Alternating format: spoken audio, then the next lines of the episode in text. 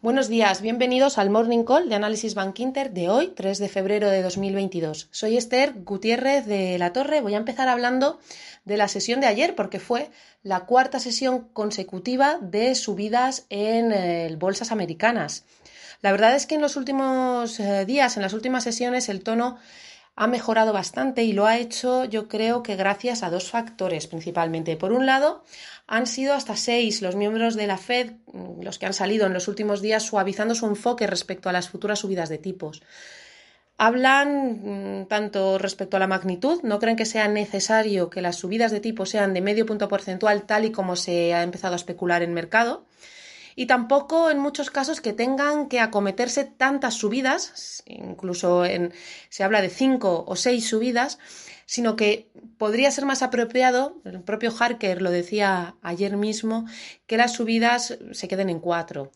Es decir, un enfoque menos duro que además ayer ganaba eh, argumentos con el dato de creación de empleo ADP en el sector privado que se publicaba en Estados Unidos que aflojaba con mucha fuerza, se destruían 300.000 empleos después de un registro anterior bastante potente que lleva a pensar que esa recuperación del mercado laboral en Estados Unidos puede tomarse cierta pausa, se puede ralentizar, sobre todo por los repuntes de la variante Omicron en, Estados Unidos, de tal manera que el próximo dato de Payros, la creación de empleo no agrícola que veremos este mismo viernes, mañana mismo, puede mostrar también cierto debilitamiento y eso puede llevar a que la Fed empiece a aflojar un poco su postura y empiece a ser un poco más gradual en su enfoque de retirada o de normalización de sus eh, herramientas de política monetaria, más, más allá o en lugar de retirarlas y emplear todos los elementos para drenar esa liquidez que están en su mano, subidas de tipos, reducción del balance y demás. Y eso es sin duda un apoyo muy importante para las bolsas. Además, el otro factor es que la tecnología pues está dando buenas noticias. Las dio en la sesión de ayer. Publicaron grandes compañías tecnológicas como Alphabet o AMD unas cifras realmente potentes y lo que hicieron los dos valores fue subir con mucha fuerza ayer en mercado. Alphabet un más 7,5, AMD un más 5 y eso de alguna manera tranquilizó una parte del mercado que es la que está más convulsa, más volátil. Hoy será una prueba de ello, porque hoy vamos a tener un poco el otro lado de la moneda. La tecnología muy previsiblemente tomará hoy beneficios porque hemos tenido esta madrugada, eh, después del cierre americano, publicación de resultados de algunas compañías como Meta, anteriormente Facebook, o Spotify, eh, que han mostrado pues unas caídas o ralentizaciones en usuarios activos que han llevado a que ambos valores caigan con mucha fuerza en el aftermarket. Y cuando digo con mucha fuerza me refiero a caídas superiores al menos 20%. Eso, después de cuatro sesiones de subidas consecutivas en Estados Unidos, va a llevar, va a favorecer cierta toma de beneficios hoy en bolsas que provocará que tengamos un saldo flojo para la, para la sesión, tanto en Estados Unidos como en Europa, ya lo está haciendo o lo ha sido en la madrugada asiática. Más allá tenemos, o el gran evento del día es eh, la reunión del BCE.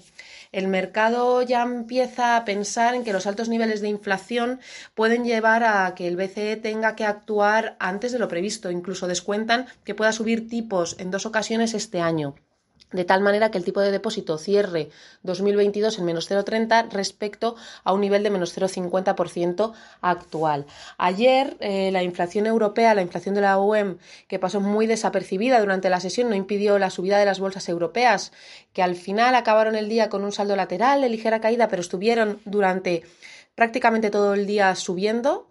Em, ignorando el dato de inflación, ¿no? que lo que hizo fue, en lugar de caer, avanzar una décima. Eh, esperaba el mercado una caída importante, subió, sin embargo, hasta 5,1% desde el 5% anterior. Y eso, pese a que no afectó ayer a la sesión bursátil propiamente, sí que es un argumento más para estar muy pendientes de lo que diga hoy Lagarde. Nuestro escenario central sigue siendo que no van a subir tipos hasta 2023. Sin embargo, vamos a estar muy atentos a dos asuntos. Por un lado, a ver si Lagarde insiste en que la inflación podría, tal y como muestra su último cuadro macro publicado, empezar a avanzar incluso más a lo largo de este ejercicio para empezar posteriormente, hacia final de año, a reducirse, de tal manera que en 2023 ya caiga por debajo del objetivo del 2%, y a ver si aún considera muy improbable, son palabras textuales suyas, una subida de tipos en este año. Esos son los dos mensajes a los que estar atentos y eh, sobre todo a las preguntas de la rueda de prensa, donde pues mucha de la presión por parte de periodistas y demás llegará por el lado de la inflación. Habrá que ver cómo capea esa, esa situación Lagarde y si consigue eh, transmitir todavía el mensaje de la transitoriedad de la inflación o si van rotando hacia un mensaje más contundente de preocupación respecto a los precios. El Banco de Inglaterra también se reúne hoy. Aquí, por el lado de los tipos, está más claro lo que van a hacer. Van a subir 25 puntos básicos hasta más 0,50.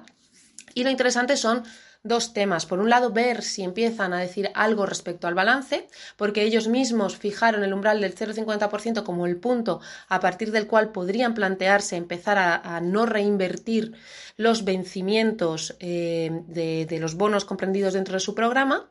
Y por otro lado, hay Inflation Report. Esto significa que van a actualizar sus previsiones de PIB y IPC para los próximos ejercicios.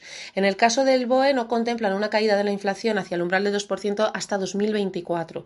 Habrá que ver cómo modulan esas estimaciones en un momento en el que la inflación en Reino Unido se sitúa en el entorno del 5,4%. En resumen, hoy lo que vamos a ver son unas bolsas aflojando después de cuatro días consecutivos de subidas en Estados Unidos y una mejora de tono considerable y estaremos muy muy atentos a los mensajes de los bancos centrales para intentar anticipar los próximos pasos tanto del BCE como del Banco de Inglaterra. Muchas gracias por su atención.